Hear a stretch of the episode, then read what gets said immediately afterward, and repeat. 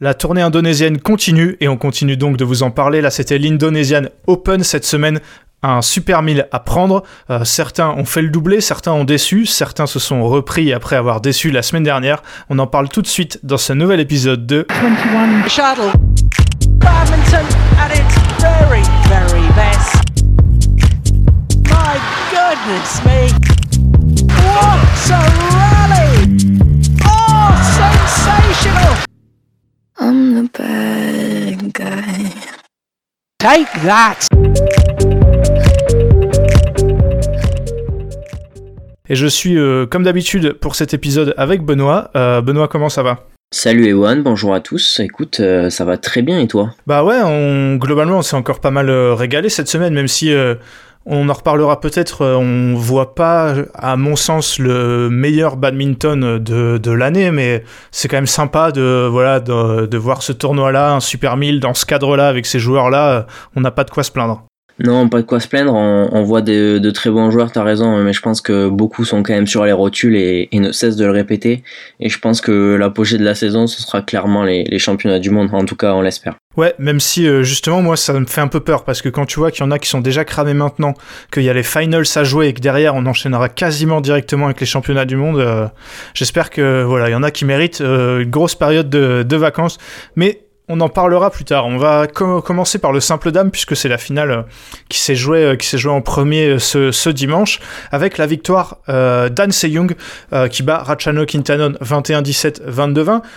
An Se-young qui fait le, doublé après les Indonesia Masters la, semaine dernière.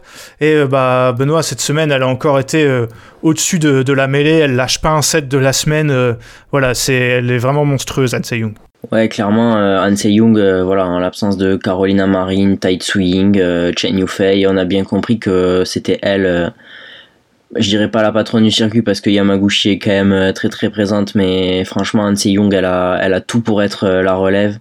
Et elle montre encore une fois, je dirais pas qu'aujourd'hui c'est là où elle a montré le plus, mais sur cette semaine, elle a montré vraiment que il fallait compter sur elle chaque semaine. Elle fait le doublé et je sais pas ce que t'en penses, mais moi franchement là elle, me laisse encore plus une impression de monter en puissance ces, ces derniers ces derniers tournois que, que ce qu'on avait vu même peut-être euh, en 2021. Ouais, les trois joueuses que tu as citées, euh, je pense qu'elles peuvent se faire un peu de soucis quand elles vont jouer Han Se-young parce que ouais, quand elles vont revenir, il va falloir se, se la coltiner la, la jeune coréenne parce que elle est de plus en plus forte de tournoi en tournoi. Euh, Benoît, elle c'est quoi Elle est née en 2002, je crois, Anne Young, donc euh, elle est encore très très jeune. Et euh, ouais, elle fait que de que d'impressionner. Donc j'ai hâte de la voir, limite, j'allais dire dans 3-4 ans, mais en fait, même dans un an, elle sera peut-être encore plus forte. donc ouais, impressionnante.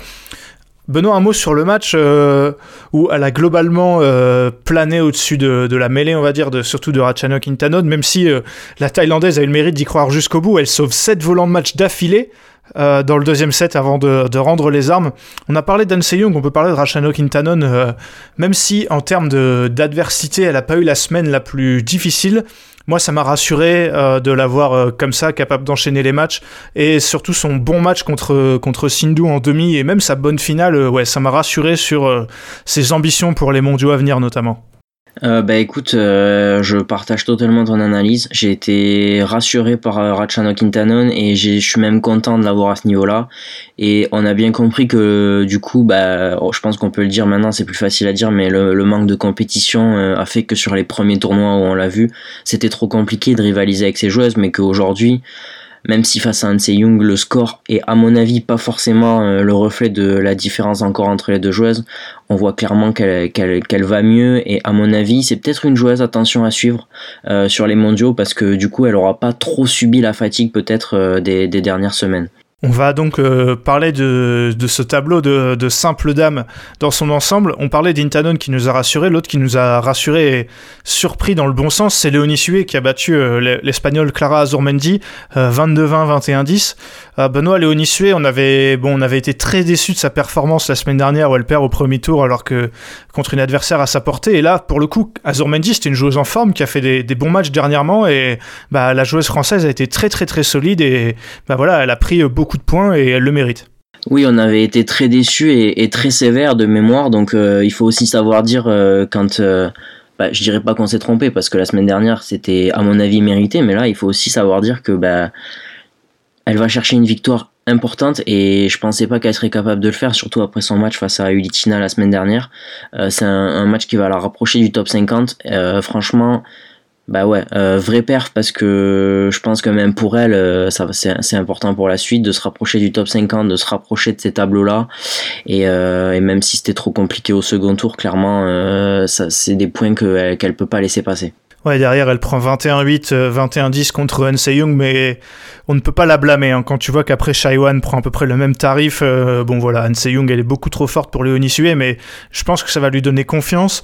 Euh, je l'ai dit, mais au niveau des points, euh, ça, va, ça va lui faire beaucoup de bien. Donc, euh, donc ouais, voilà, belle victoire de Léonie Sué.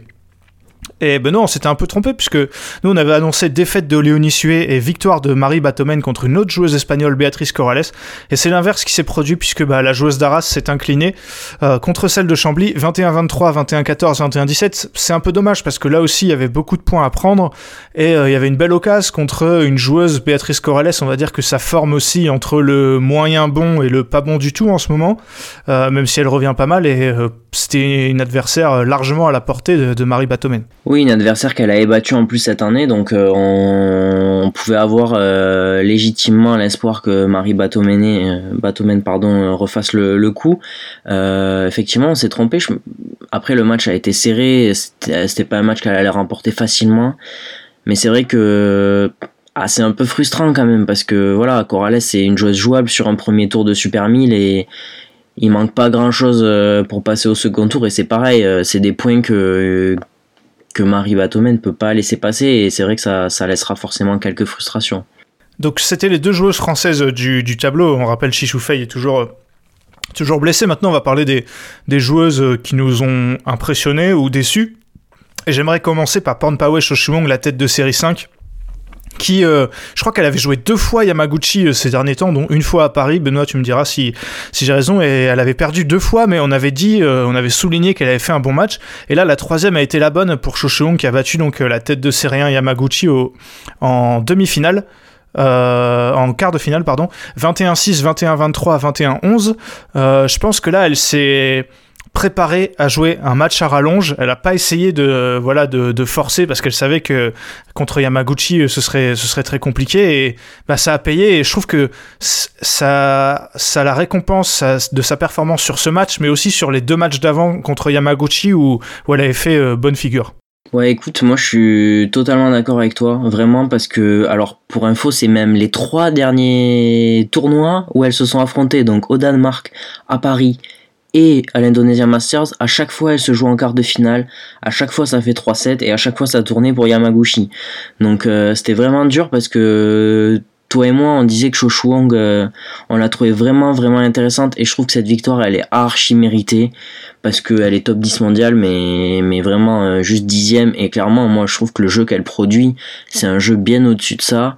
Et ouais Shoshuang vraiment bah, elle continue à garder cette forme de tournoi en tournoi. Alors oui, elle perd en demi euh, contre Hanse Young, et pourtant, moi, euh, mon impression, c'est que c'est la seule qui a été capable de lui poser des problèmes. Donc, euh, ah, il y aura forcément un peu de regret de pas aller plus loin, parce qu'à mon avis, elle pouvait aller au bout du tournoi. Mais franchement, ouais, moi, Chouchouang, c'est vraiment un coup de cœur des dernières semaines.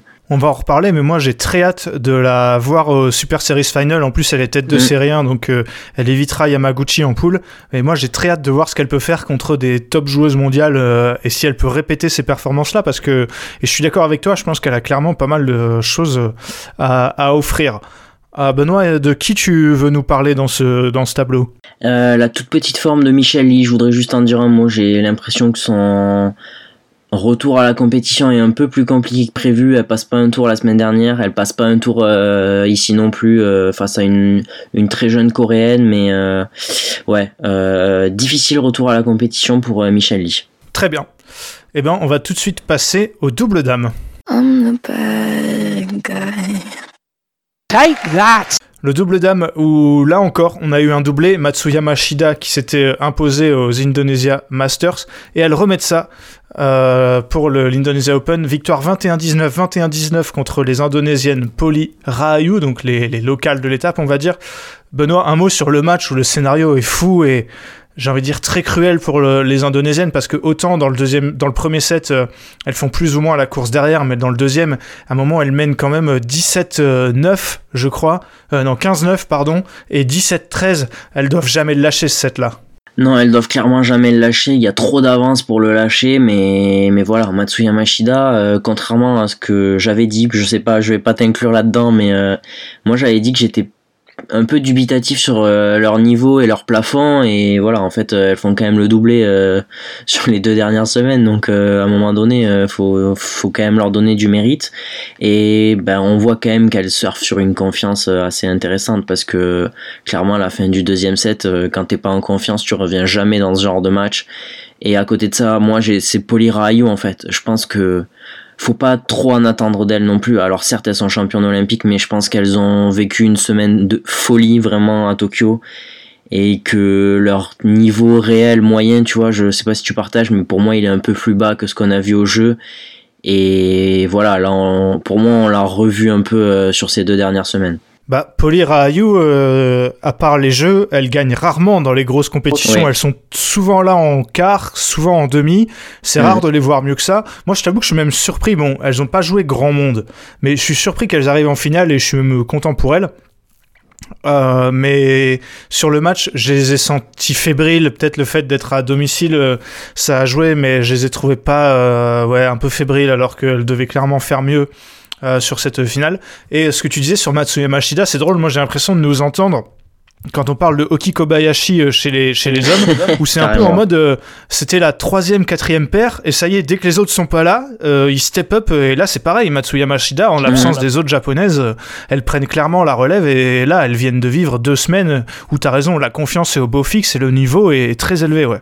Ouais, c'est non mais c'est exactement ça, et moi j'ai encore plus cette impression avec Matsuya Mashida, euh, au Kikobayashi quand même, on voyait qu'ils étaient capables d'afficher un niveau très haut. Mais Matsuya Mashida, moi j'ai vraiment eu cette sensation de plafond où des fois, même à Paris, je me suis dit, ouais, mais même quand des paires européennes, parfois elles lâchent des trucs. Et c'est vrai que j'avoue que je suis très très surpris de ce doublé. Donc euh, écoute, euh, voilà, le, réservoir japonais est assez hallucinant en double dame, mais mais tant mieux pour eux parce que ça prouve que leur travail est, incroyable au niveau de la formation et du de, de, de, la progression de leurs joueuses. C'est vrai, et ouais, parce qu'elles font encore une semaine de fou, elles lâchent pas un set, hein, ça il faut le, il faut le, le rappeler, donc euh, ouais, assez impressionnant. Euh, après Benoît, je veux pas leur enlever du mérite, mais c'est vrai que les coréennes euh, Baek Lee avaient leur ont facilité une partie du travail, on va dire, en battant Kim Kong. Euh, donc les têtes de série en quart, euh, en 3-7. Benoît, moi, j'avais annoncé doublé de Kim Kong.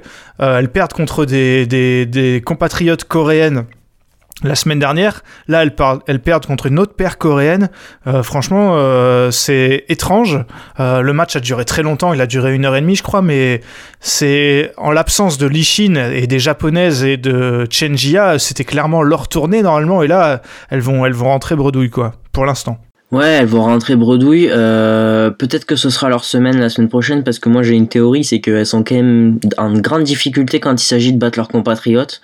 Euh, là, c'est vrai qu'au deuxième tour, bah, du coup, elles rebattent les coréennes, les jeunes coréennes qui les avaient battues la semaine dernière, mais honnêtement, ça fait 16 au troisième et c'est un des, un des rares matchs que j'ai vu en double dame pour rien vous cacher cette semaine. Et moi, à aucun, enfin, je, moi, je les ai pas trouvées hyper sereines. Contre Lishin, c'était le cas à Paris, et là, elles perdent contre euh, Baekli. Euh, pour moi, c'est des paires largement en dessous, mais elles ont du mal à battre les paires, euh, les paires coréennes. Pour moi, si elles jouent aucune paire coréenne dans ce tableau, elles peuvent battre tout le monde en fait. Mais quand il s'agit, de jouer une paire euh, coréenne, je, je sais pas ce qui se passe. Euh, il y a un blocage ou, ou le fait qu'elles les connaissent fait que ça nivelle un peu les paires. Je, je sais pas quoi en penser, mais moi je pense qu'elles sont quand même capables d'aller gagner les finals, tu vois.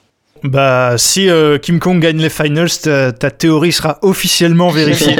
Donc, euh, on verra, on verra la semaine prochaine. Mais moi, je, suis d'accord avec toi. Je pense que ça, ça joue clairement.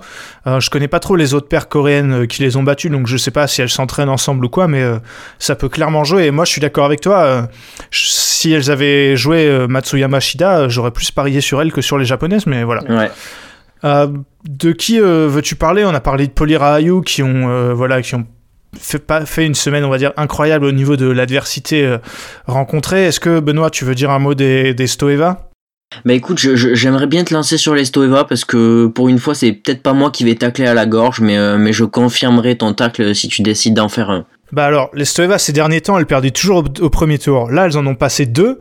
Euh, difficilement, enfin surtout le premier contre Ponaparedi, après ça a été plus simple contre Liap, mais j'ai vu leur match contre Titi Tarakul Prajongjai, et pourtant euh, si vous suivez le podcast, vous savez que les Thaïlandais, je les trouve pas, bon je vais dire pas dingue, donc là c'était le match des pairs que je trouve pas dingue en ce moment, et elles ont pris une volée, elles prennent 21-10, 21-14, mais au-delà de ça, au-delà du score, c'est plutôt le contenu que je trouve. Euh, bah, a rien, quoi. Elles étaient inoffensives, euh, elles étaient là sur le cours, mais on a l'impression qu'elles avaient pas de plan. Euh, elles faisaient beaucoup de fautes. En fait, les Stoeva, euh, je trouve que d'habitude, elles défendent bien et elles font quand même peu de fautes, alors que là, elles en ont fait énormément et bah voilà, les Thaïlandaises en demandaient pas autant. Hein, donc, ouais, je... elles seront aux finals par un petit miracle. Et, et bon, la chance qu'elles ont, c'est que le niveau du double dame au final sera le plus bas que je, pense des dernières années euh, dans ce tableau. Mais j'attends pas d'elles qu'elles fassent grand chose, honnêtement. Est-ce que tu veux rajouter quelque chose sur, euh, sur le l'Estoeva Franchement, le match là dont on parle en quart de finale, euh, ça peut être une finale des, des finals cette année. Hein. Je veux pas, je veux pas, je veux pas spoiler, hein, mais ça peut clairement arriver. Hein en fait, c'est pas que je suis frustré j'ai rien contre ces deux paires-là, mais je me dis, elles se jouent en quart, mais si le tableau il est aussi relevé qu'un tableau de double dame devrait l'être, mais les deux paires elles passent pas de tour. C'est là, elles sont sorties d'une partie de tableau où il y avait personne, mais ces deux paires qui qui prendraient qui prendraient des volets contre les autres japonaises ou les chinoises ou même Polirayu, tu vois. Donc euh, ouais, ouais, je, je trouve que ces deux paires-là, en fait, c'est un peu le, symbole du faible niveau du double dame en l'absence de beaucoup, beaucoup, beaucoup de, joueuses, de, joueuses majeures. Benoît, euh, quelque chose à rajouter sur ce tableau de double dame? Non, écoute, je pense qu'on en a, on en a bien fait le tour. Ouais, moi, bah, tiens, j'ajoute un petit mot de Birch Smith qui sont pas incroyables non plus en ce moment. Elles aussi seront au finals, on verra ce qu'elles y font, mais euh, bon, voilà quoi. J'ai ma théorie, mais bon, bref. on va tout de suite passer au mixte. Aimez-vous le badminton ah non. Il s'agit là d'un sport qui ne déçoit personne. Et le mixte, c'est des Thaïlandais qui ont gagné les têtes de série 1, Poivaranukro, Ter Atanachai, qui ont battu les têtes de série 3, Watanabe Higashino, 21-12, 21-13. Benoît, euh, score très très très étonnant parce que c'est toi l'expert des confrontations, mais de mémoire, je dirais que sur les dernières, c'est les Japonais qui ont, qui ont, beaucoup, euh, qui ont beaucoup gagné. Euh, et là, il n'y a eu qu'une seule paire sur le terrain, quoi.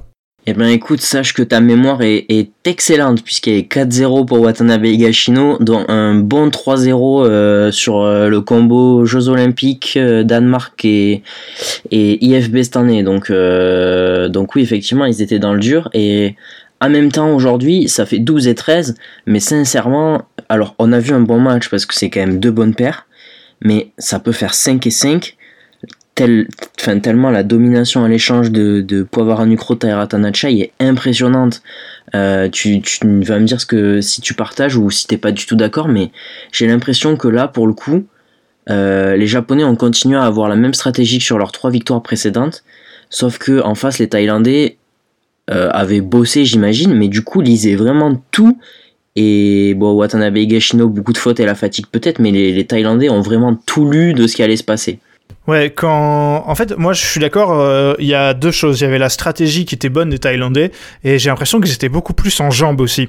Alors, ça peut paraître étonnant parce que Taira Tanachai, elle, elle joue sur deux tableaux, euh, contrairement à Watanabe Gashino qui euh, en Indonésie jouait sur qu'un seul tableau.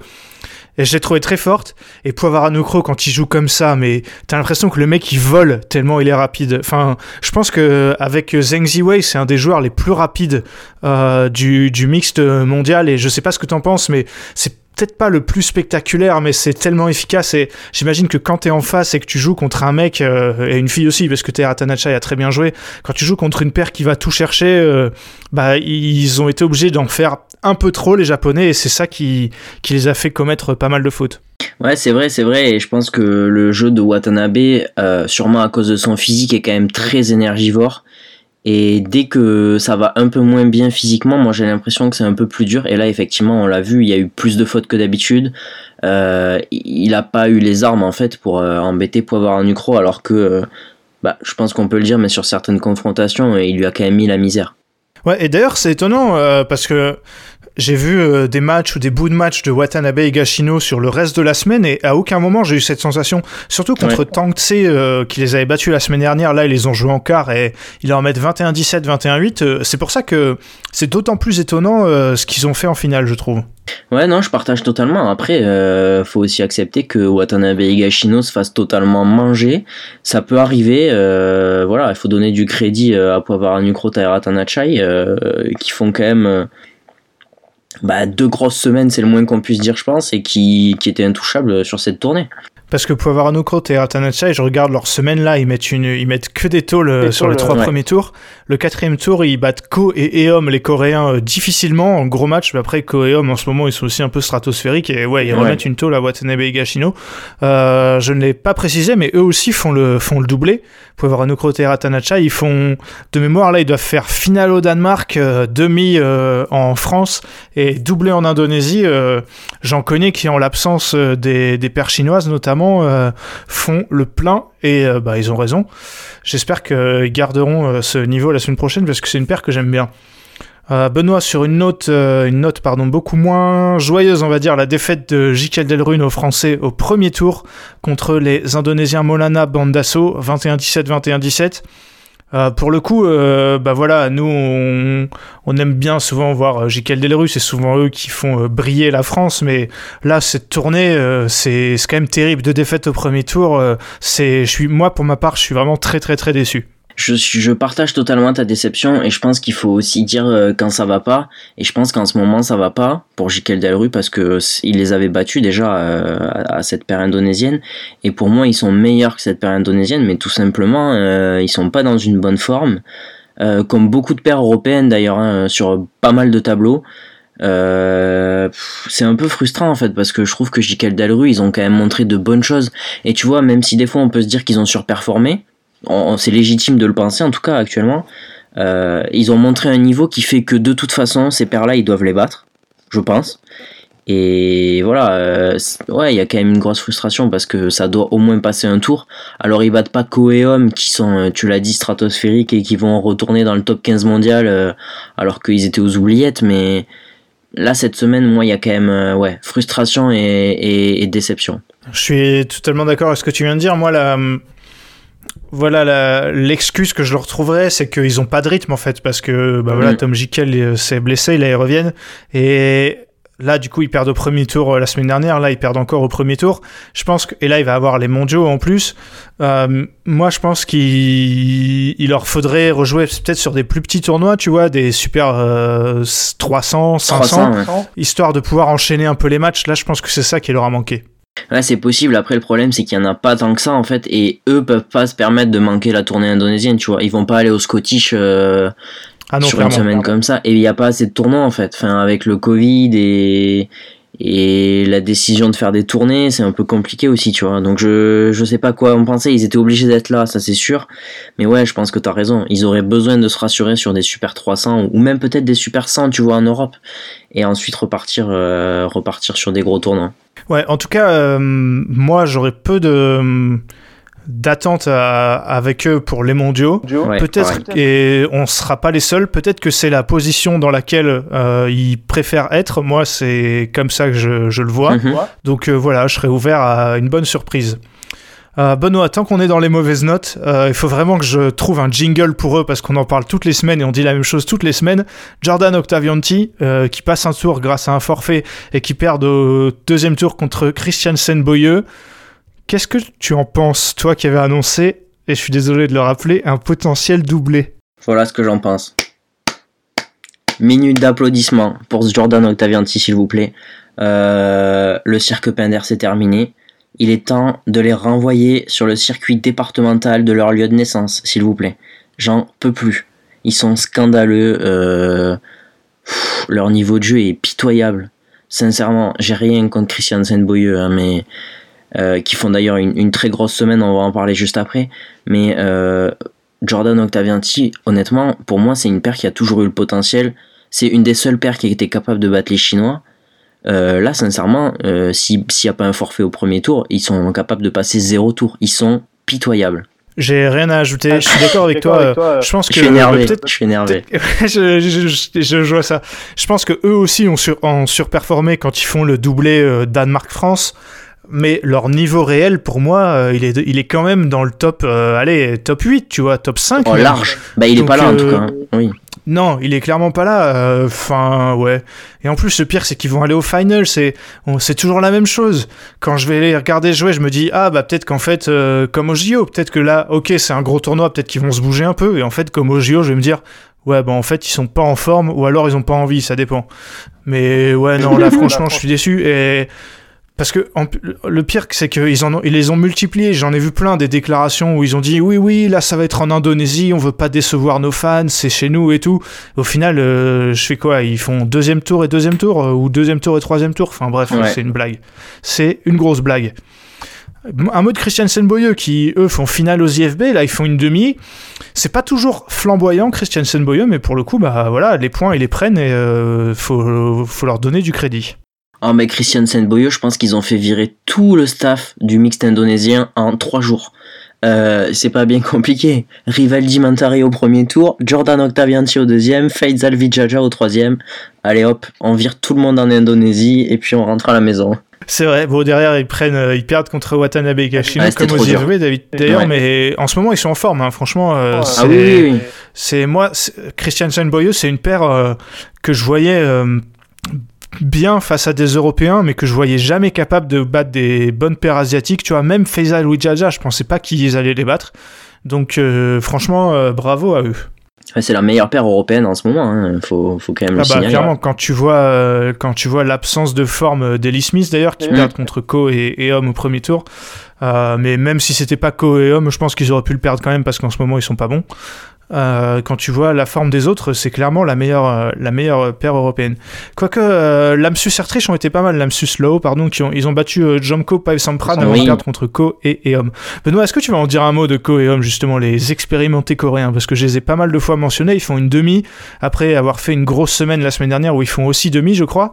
ils vont rentrer dans le top 15 et bah ouais, on les avait pas vus, vu revenir, j'ai envie de dire. On les avait pas vus revenir et en fait, euh, bah, je trouve que du coup maintenant c'est facile à dire, mais avec ce qui s'est passé à Paris, ça, ça va quand même avec une forme énorme de Kosung sur les dernières semaines. Et franchement, euh, c'est plutôt cool. Après, c'est un jeu très old school, mais, euh, ça rappelle des bons souvenirs. Et franchement, euh, bah, la Corée, ils peuvent dire ce qu'ils veulent, mais ils sont bien contents de les avoir parce que leurs joueurs du centre national sont pas hyper performants. Hein. Mais ça, c'est vraiment le paradoxe en Corée. Bon, j'imagine que d'ailleurs, ils ont fait le même constat que toi et que c'est pour ça qu'ils ont changé les paires.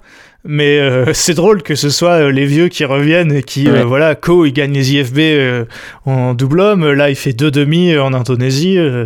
ouais, c'est assez, assez impressionnant. Allez, on passe tout de suite au double homme. Look at this, look at that. Et le double homme, c'est les Minions Gideon Sukamulio qui euh, remportent le tournoi. ils font le triplé après leur victoire en 2018 et 2019 dans ce même tournoi. Ils battent Oki Kobayashi 21-14, euh, 21-18 dans le remake de la finale de la semaine dernière, mais cette fois avec une issue différente. Euh, Benoît, on en parlait juste avant de faire ce podcast. Quel match de Gideon Sukamulio et même plus précisément, quel match de Gideon sur cette finale? Il a été monstrueux. Non, clairement. Euh, et là, pour le coup, euh, pour moi, là, ils ont joué euh, leur meilleur match probablement depuis la reprise en fait. Quand je dis la reprise c'est les Jeux Olympiques. Depuis les Jeux pour moi ils ont joué leur meilleur match aujourd'hui en finale face à Okiko Bayashi dans le contenu dans l'attitude tout en fait. Parce qu'Okiko Bayashi ça va passer top 5 mondial lundi hein, donc c'est pas des peintres enfin on, l'a peut-être souvent pensé ou, on vous l'a souvent fait croire, mais c'est plus du tout le cas. Faut les prendre très au sérieux. Et le match de Gideon Sukamulio, euh, franchement, moi j'ai ouais j'ai vraiment kiffé. Et là, vraiment aujourd'hui, je sais pas si tu partages, mais moi je me suis enfin dit, ils sont de retour. Ouais, moi, au-delà du jeu, c'est l'attitude que j'ai beaucoup Ouais. appréciée. Euh, Gideon, j'en avais marre de le voir. On dirait qu'il dormait sur le terrain, euh, il regardait dans le vide. On avait l'impression qu'il portait tout le malheur du monde sur ses épaules. euh, alors que là, je l'ai vu conquérant, on l'a vu serrer le poing, on l'a vu crier. Et même Sukamolio aussi. Et franchement, moi, j'ai adoré. Franchement, les voir comme ça, euh, ça fait, ça fait clairement plaisir. Euh, ouais, l'attitude, le jeu, il y avait tout. Euh, ils ont fait un bon match aussi contre Rankire Gichetti en demi. Euh, Théo en quart. En fait, ils sont vraiment montés en puissance. Euh, sur les trois premiers matchs, ils font la classique. On arrête de jouer pendant un set et le reste, on joue. Euh, à partir de, ça aurait pu arriver en demi si Rankire Gichetti avait, avait saisi leur chance, mais euh, aujourd'hui. Contre Oki Kobayashi, ils perdaient dans le début du deuxième, je crois. Je me suis dit, bon allez, c'est bon, ils vont le, ils vont le, ils vont le lâcher. Et bah non, là, on les a vus, ils avaient pas envie de leur laisser un point et ça s'est vu. Et moi, j'ai pas envie de trop m'emballer parce que j'espère qu'ils vont pouvoir garder cette attitude et cette envie, mais j'y crois bah, malheureusement très peu. Écoute, j'ai. Moi, j'ai envie d'y croire, toujours. Mais là, franchement, euh, sur un match entier, je pense que je me suis rarement dit cette dernière semaine qu'ils avaient été complets et aussi forts sur un match entier. Euh, voilà, là, c'est leur troisième titre consécutif ici. C'est les premiers de l'histoire. Euh, Il y a Lee Young-dae qui en a quatre, mais pas consécutifs. Et franchement, je. Ouais, je sais qu'on l'a répété, mais là, à quelques semaines des mondiaux, euh, on va voir ce qui se passe aux finals. Mais pour moi, euh, bah, ils vont rentrer parmi les prétendants, surtout qu'il y en a d'autres euh, qui sont quand même bien moins en forme que ce qu'on aurait pu penser. Un mot des finalistes, Oki Kobayashi, qui ont encore été très très forts. hein. Franchement, il n'y a pas grand chose, il y a pas grand chose à dire. Euh, ils rebattent Hassan Sechawan au premier tour parce qu'ils sont pas tête de série, toujours pas. Enfin, ils vont le devenir, mais là, il l'était pas. Euh, après euh, des tours assez faciles, notamment contre Astrup Rasmussen, ils battent leurs euh, leurs compatriotes Koga Saito qui font aussi une bonne demi. Euh, franchement, les doubles japonais, c'est vraiment pas mal en ce moment. Donc euh, ouais, c'est bah voilà, même si en finale pour le coup là, ils ont pas pu faire grand chose ils confirment que voilà, c'était pas des mecs d'un seul tournoi et que en ce moment, bah, ils sont, ils font partie des trois meilleurs paires du monde, ouais. Ouais, puis ils ont été pas mauvais en finale en fait. C'est ça quand même. Euh, il faut, faut le rappeler, c'est que ok Gideon Sukamulio, euh, ils sont très bons ce jour-là, mais Oki Kobayashi, eux, ils sont bons tout le temps. Enfin, en tout cas sur les dernières semaines et euh, et c'est quand même à signaler parce que en double homme, euh, autant les, les joueurs chinois et tout, ils manquent sur pas mal de tableaux. Mais honnêtement, je sais pas ce que t'en penses, mais en double homme, on peut considérer que les joueurs qui sont présents là actuellement, euh, c'est ce qui se fait de mieux, tu vois. Il manque pas de, enfin les joueurs chinois, euh, il en manque pas. euh, Oui, c'est vrai que la retraite de Li Liu, euh, Oui. enfin de Li, je crois, euh, c'est vrai que maintenant il manque, euh, il manque vraiment peu de monde. Ouais, je suis d'accord avec toi. Il y a, j'ai l'impression que là on est en un genre d'entre-deux un peu bizarre parce qu'on a Hassan Setiawan qui sont clairement plus au top. euh, tu vois, on a Koshin qui gagne les IFB et derrière il joue, joue même pas en Indonésie. On, en fait, j'ai l'impression qu'on est à une période où euh, même les Minions qui sont pas, euh, voilà, euh, à leur meilleur, il y a clairement des, des tournois à prendre et je pensais clairement pas que c'était Oki Kobayashi la paire qui allait step up pour, bah voilà, pour aller chercher des titres. Non, je partage. Est-ce que euh, je, peux te lancer du coup Tu pensais que ce serait Astrup Rasmussen ou, pas? Parce que moi j'ai eu espoir quand même que bah, qu'il performe un peu plus. Astrup Rasmussen, pour gagner un tournoi, il faudrait déjà qu'il soit capable de gagner un troisième set. Les mecs, dès que ça va au troisième, mi-set, ils s'éteignent, ils arrêtent de jouer, et je pense pas que ce soit physique, hein, c'est clairement euh, mental. Euh, donc bon, en vrai, on, maintenant, c'est peut-être facile à dire qu'ils ont pas le niveau, mais moi, je pensais que ça pouvait peut-être faire partie des paires euh, qui allaient step up. Tu vois, on parle de Hoki Kobayashi qui deviennent meilleurs ouais. quand il y a plus euh, Kamura Sonoda ou euh, Endo Watanabe devant. Bah, Astrup Rasmussen, depuis qu'il y a plus Bomogensen et Konrad Kolding, eux, ils sont pas meilleurs et elle est là la différence.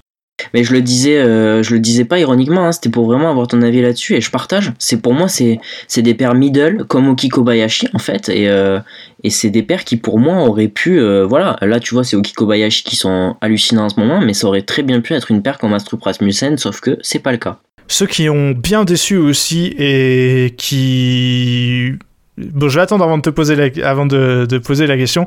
Qu'est-ce que tu penses de d'Oli Wang Euh, il, passe un tour contre Golo, mais il perd contre les d'autres Malaisiens, euh, Go Izudin, 21-15, 23-21.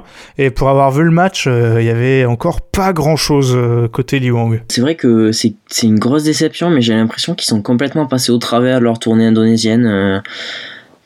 Eh, alors, on peut considérer qu'ils ont surperformé, mais en même temps, euh, ils surperforment sur la tournée thaïlandaise qui est en janvier, tu vois. Euh, et après, ils gagnent les jeux qui sont en août.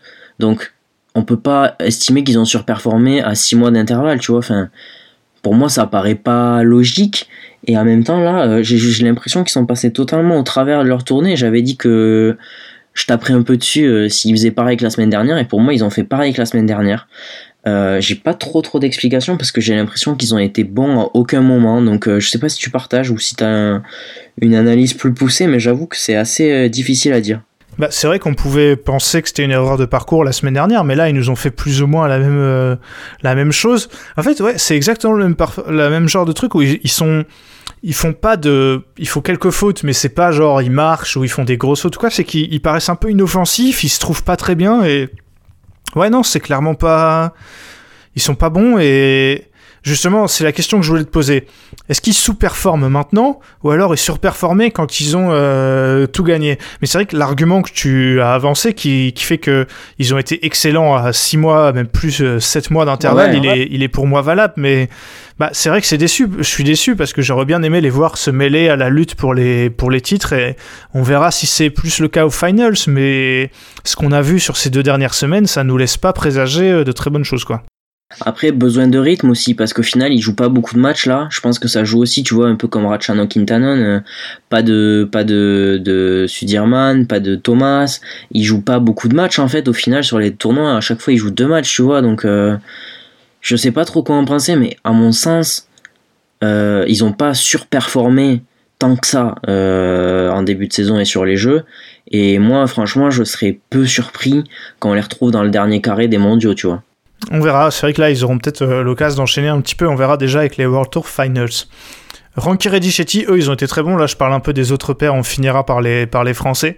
Euh, encore une demi, je les trouve vraiment pas mal en ce moment, euh, Ranky Reddy même s'ils n'ont pas été excellents contre Gideon Scamullo. Ceux qui m'ont un peu déçu, par contre, c'est Chiasso, défaite au deuxième tour contre leur compatriote Hong Teo. Est-ce que tu veux dire un mot des, des autres paires avant qu'on passe aux Français? Écoute, euh, j'ai juste un petit mot pour les Coréens Choi Kim là. Euh, je pensais pas que ça performerait aussi vite. Euh, ça perd 18 au troisième, je crois, de mémoire. Je l'ai pas sous les yeux contre Gideon Sukamulio. Franchement, écoute, hâte de voir ce que ça va donner parce que c'est vraiment le tout tout début, mais j'ai l'impression que la fédé coréenne a eu une fin et c'était pas la mauvaise idée de séparer Choi Seo qui au passage eux aussi il me semble ont perdu très très serré au troisième euh, au même tour. Donc à voir ce que ça va donner mais les deux paires là il euh, y a peut-être un petit truc les Français, euh, les frères Popov d'abord qui ont perdu contre Go Izudin au, premier tour. 22-20, 21-10, est-ce que tu veux en dire un mot? Même si moi, mon analyse, c'est que en plus, là, les deux jouaient en simple et avaient des chances de faire quelque chose.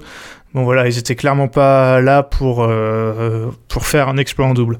Écoute, je partage totalement et je pense que c'est trop dur de battre euh, des paires spécialistes de double, vraiment spécialistes de double à nazi, et ça se confirme de tournoi en tournoi. Je suis un peu plus déçu pour la perte de Lucas Corvet et Ronan Labarre qui perdent aussi au premier tour contre, contre Astrup Rasmussen, 22-20, 21-11, donc quasiment le même score euh, que, que les, que les Popov. Là, je suis un peu plus déçu que sur un match entier, ils n'aient pas réussi à inquiéter les Danois. Euh, moi je me doutais malheureusement que ce serait compliqué de les inquiéter, même si euh, j'espérais un peu parce qu'Astrup Rasmussen c'est pas non plus incroyable. Mais euh, c'est. Je sais pas, je sais pas quoi en penser. je pense que c'est un peu compliqué dans le jeu en tout cas pour corver la barre de battre ce genre de paire, mais je voilà, je moi je pense quand même qu'ils sont une meilleure paire de double actuellement que les frères Popov et je sais pas si tu partages, mais. Euh, ah oui, oui. Voilà, dans l'immédiat, j'ai plus confiance en eux, tu vois. Moi aussi. Euh, est-ce que tu veux rajouter quelque chose sur le double? Euh, J'ai parlé rapidement de la bonne semaine de Koga Saito. Euh, Alfian Argento, eux, je trouve pas incroyable, alors que eux aussi, tu vois, je pensais que ça pourrait être un peu comme Oki Kobayashi, la paire qui allait, qui allait chercher des titres pendant que les deux meilleures paires indonésiennes ne sont pas là, mais je suis un peu déçu. Oui, bah écoute, euh, j'ai la même déception pour Carnando Martin, pour moi, tu vois, qui perdent contre Alfian Ardianto, mais je trouve que le, là, ils sont en train un peu de, de se confronter euh, à, un petit mur euh, du, du, circuit senior. J'ai l'impression aussi, ouais, c'est dommage, mais je pense que faut continuer de garder un œil sur eux, les, championnats, les champions du monde junior, pardon. Allez, on file vers le dernier tableau, le simple homme. Oh my goodness Euh, le vainqueur du simple homme, vous le connaissez peut-être, il s'appelle euh, Victor Axelsen. Euh, lui qui était passé un peu à côté la semaine dernière ne, bah, se remet en selle cette semaine. Victoire Oh contre le Singapourien Lokinyu, 21-13, 9-21, 21-13. Sur le match, Benoît, on a vu un match un peu étrange, un peu haché, mais Bon, bref, Axelsen, il a jamais, je trouve qu'il a jamais semblé être très inquiété, même sur le set qui perd. J'avais du mal à me dire que Lokinyu allait prendre le troisième. Euh, je, ouais, j'ai eu la même sensation. Euh, voilà, on avait dit qu'on jugera Axelsen euh, après son, son erreur de parcours cette semaine.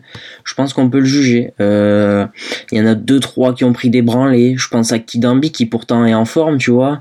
bon, Christy c'est encore autre chose, mais mais ouais, titre logique d'Axelsen à partir du moment où il n'y avait plus Momota à mon sens et en plus en plus de ça, Axelsen va va repasser numéro 1 mondial avec ce, avec ce titre. Est-ce que euh, tu partages euh, ou, ou tu, toi tu penses que quelqu'un d'autre aurait pu le battre? Non, je pense pas. Je, trouve que en fait il, il a vraiment montré que fallait pas le juger sur la, ce qui s'est passé la semaine dernière. Moi par contre, j'ai hâte de voir un mec euh, je dis pas que Loquinho est pas un joueur intelligent, mais j'ai hâte de, voir, de le revoir jouer contre Momota ou un gars euh, assez malin qui peut adapter son style de jeu, ce qui est pas mm. capable de faire Christie par exemple. Quand, en gros, quand il aura besoin d'un coach, tu vois. Parce que là, il gagne parce qu'il est plus fort. Il a pas besoin d'ajuster quoi que ce soit parce que son jeu, il sait quasiment tout faire, tu vois. Mais je trouve que c'est quand il a été mis en difficulté par Pranoy qu'il a pas réussi à, à ajuster. Et j'ai hâte de voir ce qui va se passer la prochaine fois qu'il se retrouvera dans la même situation.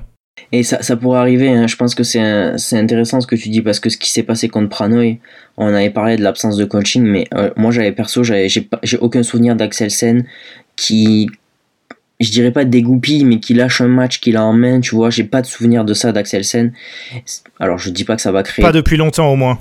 Ouais, voilà, je dis, je dis pas que ça va créer des. Enfin, que, que ça va créer un antécédent, tu vois, mais je Ouais, pareil que toi, j'ai un petit doute le jour où euh, des mecs comme Momota ou peut-être Lidijia, tu vois, ça va être un peu dur tactiquement et il aura besoin d'un coach. Ah, j'ai quand même un petit bémol là-dessus. Ouais, bah tout pareil. Euh, franchement, j'ai hâte de voir ce que ça va, ce que ça va donner parce que voilà, là, il a été, on va, on va rien dire, il a été très très fort. Oui. Euh, titre, titre globalement mérité. Euh, Benoît, la grosse semaine, ça, ça reste celle de Loquinho, même s'il perd en finale, euh, il met une tôle à Gameke en demi, une tôle à Vitingus en quart, et 9 et 4 en plus, et surtout, euh, au tour d'avant, au deuxième tour, il bat Kento Momota, au terme d'un match très très bizarre, 21-7, 17-21, 21-19, euh, Benoît, moi je vais te raconter parce que je, l'ai vu ce match. Je suis vraiment passé par toutes les émotions, même si je supportais aucun des, deux joueurs. Mais Momota, il, est pas du tout dedans dans le premier. On a l'impression que limite il est blessé, qu'il va abandonner euh, d'un point à l'autre. Pareil dans le début du deuxième où il est mené, euh, il est mené largement finalement, il revient et là, on se dit ouais, mais c'est c'est dingue, il va il va il va gagner parce qu'en plus, il est devant euh, pendant tout le tout le troisième. À la pause à 11, il doit mener 11-6, 11-7 et finalement, il finit par un peu lâcher physiquement et Lokinyu qui revient de nulle part. Euh, enfin bref. Cette victoire, elle est pas du tout volée. Je pense que même si Momota était pas au top physiquement, ça restait euh, un adversaire très difficile à battre et euh, il montre que euh, ces dernières semaines il a fait que monter en puissance et qu'il faut compter sur lui maintenant simplement. Ah non mais clairement je partage à 1000% je pense que alors oui, il y a la fatigue de Momota et je suis pas sûr que Lokinyu soit capable de battre un Momota à 100%, mais je suis pas sûr que beaucoup de joueurs soient capables de battre un Momota à 50, enfin, allez, à 80%, tu vois. Donc rien que pour ça, je veux lui donner du crédit. Lokinyu aujourd'hui, il est 26 euh, au ranking mondial. Je l'ai pas sous les yeux, je sais pas si tu l'as, mais euh, ça doit être à peu près ça. Il va rentrer euh, top 18-17. Je veux pas trop trop m'avancer, mais pour moi ces dernières semaines, il affiche un jeu au moins de top 15. On va voir s'il est capable de le maintenir, c'est encore autre chose. Mais euh, en fait, au-delà de Momota, moi c'est surtout, euh, t'as bien parlé de Momota, tu vois, mais c'est ce qu'il a mis à Gameke et Vitingus. Waouh, c'est. Oh autant Vitingus, ouais, mais autant Vitingus, tu peux te dire, ok, ça va trop vite, tu vois. Mais game que, non, tu te dis pas ça. Enfin, si tu t'es dit ça va trop vite, mais c'est quand même un joueur qui est censé avoir du répondant. Et là, mais il leur a mis des, il les a mis à l'amende. Et vraiment, moi, j'ai vraiment été impressionné euh, face à Game que, tu vois. Je m'étais dit, ouais, bon là, il a battu un bon joueur, euh, il a battu Momota, et je me suis dit, bah là, il va peut-être se casser les dents euh, contre le moins bon joueur de la semaine, tu vois. Et non, en fait, c'est jamais arrivé. Et ouais, Lokinyu, faut, faut compter sur lui, je pense. Ouais, moi pareil, contre GameCube, j'attendais un match en 3-7 bien serré, tu vois. Mhm. Et au final, le premier set, le début de match a été un peu serré, et en deuxième, il n'y avait plus qu'un joueur sur le terrain. Euh, Benoît, on peut souligner la belle semaine du simple danois, puisqu'ils étaient 4 en quart de finale. Euh, malheureusement, bah voilà, ça s'est mal passé pour Vitingus et encore pire pour Antonsen qui n'a pas pu jouer son quart parce que euh, il est blessé à l'épaule, je crois, ou au pectoral, je sais plus. Euh, un mot des Français du coup. Parce que là, il y a pas mal de choses à dire aussi. On va commencer par, on va dire, la défaite la plus sèche, euh, c'est celle de Thomas Auxel contre Nishimoto, 21-13, 21-13. Un peu déçu. Euh, je pensais que, bon, même si Nishimoto est un bon joueur, je pense, et il, a même battu Shu Chen au tour d'après, je pensais que Thomas Auxel pourrait peut-être proposer quelque chose pour euh, l'inquiéter un peu, au moins sur un set, tu vois. Ouais, je comprends ce que tu veux dire, mais moi je trouve que les Japonais à chaque fois c'est un peu trop piège. Tu vois, Nishimoto, Tsuneyama, c'est des mecs, on se dit, il y a moyen, tu vois, de faire un truc. Et pour moi, c'est des joueurs qui perdent pas des masses euh, de premier tour face à des joueurs de ce calibre, sans faire offense à Thomas Roxel évidemment, mais je, ouais, tu vois, moi je trouve que c'est un peu des premiers tours pièges où on se dit il y a moyen, mais enfin en vrai il y a pas tellement moyen. Euh, L'homme qui est euh, persona non grata en France désormais, c'est Sai Pranet, puisque sur les deux premiers tours, bah, il a battu les deux frères Popov. Euh, D'abord Thomas, euh, 21-19, 21-18, et ensuite euh, Christo, 21-17, 14-21, 21-19. Christo qui avait d'abord battu euh, Anthony Ginting, la tête de série 5, donc clairement la victoire euh, en simple de sa jeune carrière la plus ah bah, oui. prestigieuse, 21-17, 21-18. Euh, voilà, beaucoup de choses à dire sur euh, la fratrie Popov. Par quoi tu veux commencer, Benoît? Je veux commencer par euh, juste préciser que c'est pas parce que Saïd Pranet a battu les deux frères Popov que je vais le considérer comme un top 15 mondial. Voilà. Maintenant, on peut commencer peut-être par la défaite de Thomas Junior Popov. Est-ce que tu as une analyse? Est-ce que tu t'es déçu ou le score te fait dire que c'est pas passé si loin? Je suis clairement déçu. Euh, je suis clairement déçu, même si bah, les deux, puisque c'est pas passé si loin. Oui. Euh, il avait déjà perdu contre, contre lui, mais un peu sur un score similaire. Mais là, je me disais qu'il y avait, qu'il y avait, qu'il y avait vraiment la, la place. Euh, mais ouais, malheureusement, euh, bah, Pranet qui, je trouve, euh, c'est un peu bête à dire. euh, un peu cliché, mais les deux matchs contre les deux frères, il les gagne clairement à l'expérience, où dans les points importants, il est bon. Ouais, je partage totalement et c'est un peu ce qui s'est passé contre Christo parce qu'il est mené 19-18 dans le troisième si j'ai bonne mémoire. Et je me dis ah vas-y Christo là je le ah tu vois je le sentais bien et je me suis dit franchement Christo il est capable d'aller le chercher. Et Pranet euh, il y a ouais il l'a joué un peu à l'expérience. Et ça m'a laissé un peu de frustration parce que je trouve que bah Christo il méritait en fait de comment dire il méritait de confirmer sa victoire sur Ginting, tu vois, même si je remets absolument pas en doute son talent. Et ça me saoule en fait. Ça me saoule un peu que ce soit un joueur du calibre de Pranet qui le prive de ça. Moi aussi, déjà, moi j'aurais kiffé voir un match entre les deux frères sur un deuxième tour de Super 1000, euh, mais je me fais pas de soucis, ça arrivera. Du coup, on va parler de la victoire de Christo contre Anthony Ginting. Alors, je préfère le dire dès le début. Euh, Anthony Ginting, euh, je l'ai trouvé bah nul. J'ai trouvé tout simplement nul. Euh, il faisait énormément de fautes. Lui qui base beaucoup son jeu sur la vitesse, bah il est tombé contre un joueur, en l'occurrence Christo, qui allait euh, à deux voire trois vitesses de plus que lui. Mais par contre, ça n'enlève rien du tout parce que même Anthony Ginting à 40%, euh, un peu contre comme Momota, je pense qu'il y a peu de joueurs qui le battent et surtout pas des joueurs qui sortent, euh, pas des qualifs, mais qui ont été repêchés comme Christo. Et ça n'enlève rien à Christo qui, sur le coup, pour le coup, a été très bon sur les fins de set. Il a accéléré quand il fallait. Donc euh, ça reste une performance énorme de la part de Christo. Ouais, bien sûr, juste pour rebondir sur ce que tu disais, je, vais te citer, hein, puisque ça nous arrive quand même de discuter un peu. Tu m'as dit, c'était pas Ginting, c'était son frère jumeau nul. Donc voilà, pour euh, recontextualiser un peu euh, ce qu'on a pensé de, de Ginting, je pense tous les deux, même si, euh, voilà, euh, moi encore une fois, c'est comme Loki News, c'est la même chose. Je veux donner quand même du crédit au mec qui le bat, parce que, euh, certes, Euh, il ils étaient peut-être pas bons, Ginting comme Momota, tu vois, mais n'empêche qu'il y en a plein qui auraient perdu. Et Christo Popov, il va chercher son match en 2-7, tu vois. Euh, la plus belle perte de sa carrière sans aucun doute. Mais voilà, il fallait quand même aller la chercher. Et, euh, et voilà, rien que pour ça, moi je préfère retenir que Christo Popov passe un tour en Super 1000 contre un top 5 mondial plutôt que la méforme de Ginting, même si à quelques semaines des mondiaux, c'est quand même pas hyper rassurant. Voilà, euh, on va bientôt conclure parce que euh, ça fait un moment qu'on parle et il nous reste deux choses à dire, donc on va arrêter avec cette euh, Indonesian Open Super 1000. on va d'abord parler rapidement, très rapidement, des listes de qualificatives pour les World Tour Finals qui arrivent cette semaine. Ça commence mercredi et ça se finit dimanche, donc évidemment vous aurez le débrief sur 21 Shuttle. Comment ça marche Je le rappelle vite fait, c'est les meilleurs, les 8 meilleurs dans chaque tableau de l'année, donc pas le classement mondial mais le classement de l'année qui sont qualifiés. Sauf, euh, il y, a deux exceptions, c'est que euh, c'est deux maximum par pays, donc surtout en simple dame, il y a deux Thaïlandaises qui n'ont pas pu y aller à cause de ça, et les champions olympiques de l'année ou un euh, super pass. Donc en l'occurrence, Li Wang qui était très loin, ils ont pu se qualifier quand même. Donc je vais donner les listes.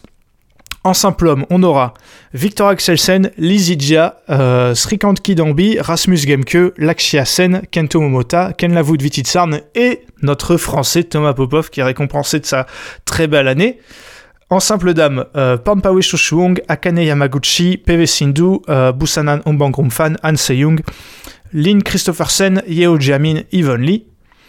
En double homme, Gideon Sukamulio, Oki Kobayashi, Astrup Rasmussen, Ongteo, euh, Kusama Wardana, Rambitan, Rankire Dichetti, Lee Wong et les frères Popov, même chose, donc Thomas Popov qui jouera les finals en deux tableaux. En double dame, Kichitara Kulprajongjai, Matsuyama Shida, Stoeva Stoeva, Kim Kong, Tantina, Bert Schmiss, Ponapa Reddy et les champions olympiques Polira Ayu. Et enfin, en mixte, pas de Jikel Delru, mais du Watanabe Gashino, Puavaranukro Teiratanachai, Christiansen Boyeux, Ellie Smith, Tang Tse, Chan Go, Tan Lai et Jordan Octavianti. Ça, c'était pour ma partie. Benoît, toi, je crois que tu avais envie de nous dire un mot du Scottish Open, euh, l'International Challenge qui s'est joué cette semaine avec notamment euh, des Français qui n'ont pas gagné, mais certains euh, t'ont fait bonne impression, Benoît.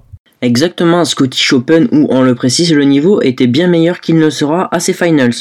Euh, je voudrais juste dire un petit mot euh, de trois, trois joueurs. Arnaud Merclé d'abord pour commencer, qui bat euh, Lee Dong-kun et Igor Coelho avant de tomber euh, face à, un Malaisien très présent, Sung Juven, très présent sur les tournois européens en ce moment, qui a perdu en finale contre Ngo Tseyong. Ouais, donc c'est vrai que un peu frustré pour Arnaud Merkel qui va encore pas prendre beaucoup de points, mais il perd face à un, Malaisien qui ne joue pas euh, sur des tournois, à mon avis, sur lesquels il devrait jouer. Donc un peu frustrant parce qu'il montre de, belles choses. Euh, ensuite, euh, un petit mot de Margot Lambert Antran, je te l'avais annoncé, mais défaite au premier tour contre les têtes de série 4 suédoises Magnusson Nishtat qu'on avait vu plutôt à leur aise aux IFB, mais, mais voilà, décevant quand même d'aller voir perdre au premier tour. Un petit mot aussi pour Villegetran, quart de finaliste face à Toft Graversen dans un match accroché, je dirais, mais ah, moi je trouve que la paire fonctionne plutôt bien depuis les débuts, euh, mais euh, voilà, c'est vrai que je les attends à aller au bout de ce genre de tournoi. et enfin, un petit mot peut-être de Alex Lanier qui perd 19 au troisième tour des qualifs. Euh, face à un joueur qui, à mon avis, euh, il, est, capable de, le battre. Mais euh, enchaînement, fin de saison où, il joue beaucoup de matchs et tout. Moi, j'ai quand même l'impression que c'est un, peu compliqué d'enchaîner pour Alex Lanier. Que je suis reste persuadé que dans ce genre de tableau, il est capable de poser beaucoup de problèmes à beaucoup de joueurs, mais c'est vrai que l'enchaînement des matchs et ce format de qualif où t'es, bon là c'était deux matchs, mais il arrive que des fois tu joues trois matchs dans la journée, c'est trop. Moi je reste persuadé que c'est trop et c'est vrai que des jeunes joueurs comme Alex Lanier, je pense, souffrent encore plus de ça. Est-ce qu'il y a, un, petit joueur ou une petite paire dont tu as envie de, de dire un mot? Pas sur un de ces joueurs, mais moi je voudrais parler très rapidement de Kim Kim, les Coréens. Euh, qui sont euh, médaillés. Ils ont deux médailles mondiales, je crois. Euh, ça doit être 2014 et 2015 sur cette voilà et qui là je sais même pas pourquoi, je sais pas ce qu'ils faisaient euh, en Écosse. Ils étaient peut-être, euh, je sais pas, ils, visitaient le Loch Ness et ils se sont dit, vas-y, on va, on va faire un tournoi. Les gars, ils sortent des qualifs. Finalement, ils perdent en demi contre les Grimley, mais ils ont battu des têtes de série euh, assez facilement. juste, ça m'a fait marrer de les, de les, de les voir sur ce, sur ce tournoi. merci Benoît d'en avoir parlé parce que, bah voilà, en ce moment, le calendrier est très chargé, donc on n'a pas pu en faire un épisode spécial, mais on voulait quand même le mentionner et notamment les performances des Français. Benoît, merci beaucoup euh, d'avoir participé à cet épisode. Merci à toi, Ewan, évidemment, et merci à vous de votre écoute. Là, le rendez-vous, c'est très simple, c'est dans une semaine pile, lundi prochain, puisque bah voilà, on vous fera tout le débrief des World Tour Finals. Je vous ai cité les listes, vous avez vu que même s'il y a des invités surprises, il y a quand même des très bons joueurs, donc vous n'allez pas avoir envie de rater ça, et surtout pas notre débrief. Et puis euh, voilà, il y aura Jordan Octavianti, donc euh, on aura du Benoît énervé, et ça, c'est toujours une bonne chose. On se donc donne rendez-vous lundi prochain pour un prochain épisode. À la prochaine!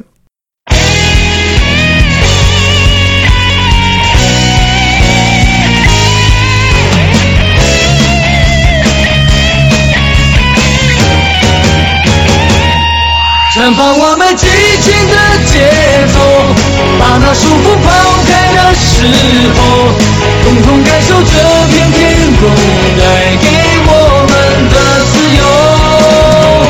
挥动你我坚强的双手，努力奔向成功的尽头。我们的梦握在手中，绝不等候。你是否。to me.